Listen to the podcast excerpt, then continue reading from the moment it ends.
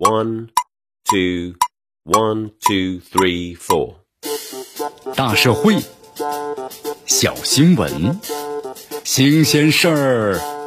天天说。朋友们，你们好，这里是天天说事儿，我是江南。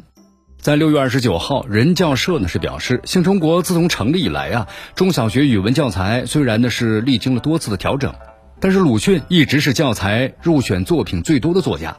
这教材中呢入选的鲁迅作品啊，不是一成不变的，而是会根据教材编写的框架的需要，做出一定的调整。这是基于中小学教材的统一规划，考虑一线的教学反馈之后做出的正常调整。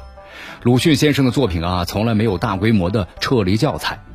鲁迅先生一直是和所有的使用中小学教材的孩子们同行的。事实上呢，大约从二零零七年开始。关于语文教材呀，去鲁迅化的讨论就不时的出现。每次教材的调整呢，鲁迅作品的存续啊，都成为咱们公众的一个关注的焦点。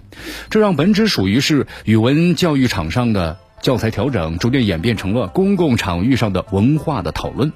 正如人教社呀所说的，这鲁迅作品在教材中的数量呢，并非是一成不变。一九五零年，人民教育出版社编写和发行的第一套初级、高级的中学语文课本，共入选了鲁迅作品十二篇。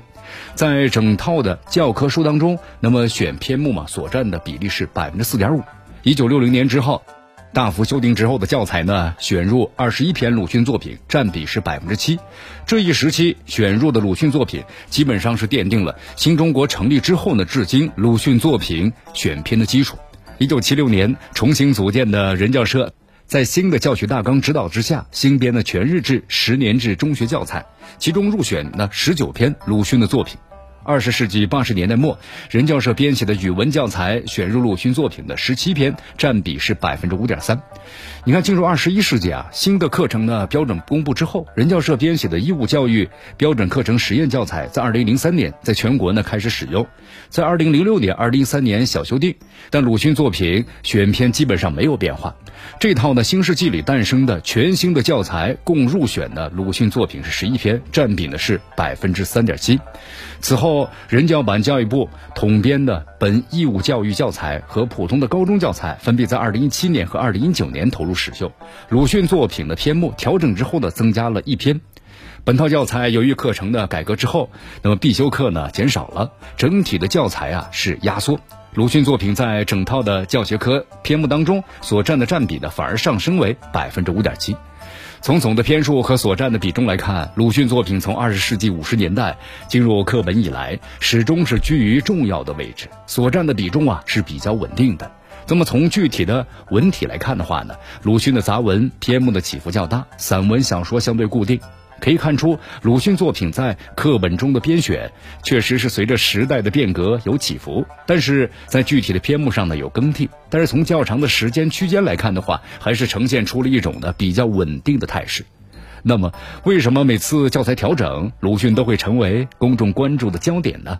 其实咱们都知道啊，这教科书不仅反映出一定时期呢人们的阅读兴趣和价值取向，而且还承载着向社会传承文学经典的历史使命。你看，一个世纪以来啊，鲁迅的形象随着时代呢和读者的变化而呈现出了不同的风貌，其作品呢也经历了一个被研究、言说和争论的历史动态。课本中的鲁迅也同样经历了一个循环往复的时代的更替。这不仅是说明了鲁迅作品坚韧顽强的生命力，而且也从另一个角度体现出了其时代价值和社会影响力。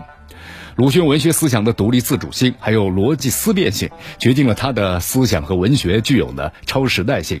对于当下的读者而言的话呢，依然具有相当的启发性。其思想和文学依然是丰富的精神资源。可见，对于语文教材删减鲁迅作品的讨论，其实是一种的深层的文化焦虑，就是担心下一代因为不读或者少读鲁迅的作品，而失掉了思考的深度以及对社会现象啊剖析的能力，失掉了语文学习最该有的就是理性的思辨能力，失掉了基本的质疑批判能力。当然，在语文教材的选编过程当中，会遇到很多的矛盾，比如说在有限的容量之下，如何呢？既选入过往的经典文章或者是语文学作品。那么，又体现出丰富的时代气息，与学生的经验世界保持紧密联系，从这个角度来看，鲁迅作品在教材中的调整，不仅仅是时代的要求，那么更是教学的需要。老师呢，应该是尽可能的多方面的去打通，通往呢鲁迅丰富的文学世界的通道，在充分尊重内在兴趣、真实体验的前提之下，引领孩子们进入鲁迅的文学世界中。这里是天天说事儿，我是江南，咱们明天见。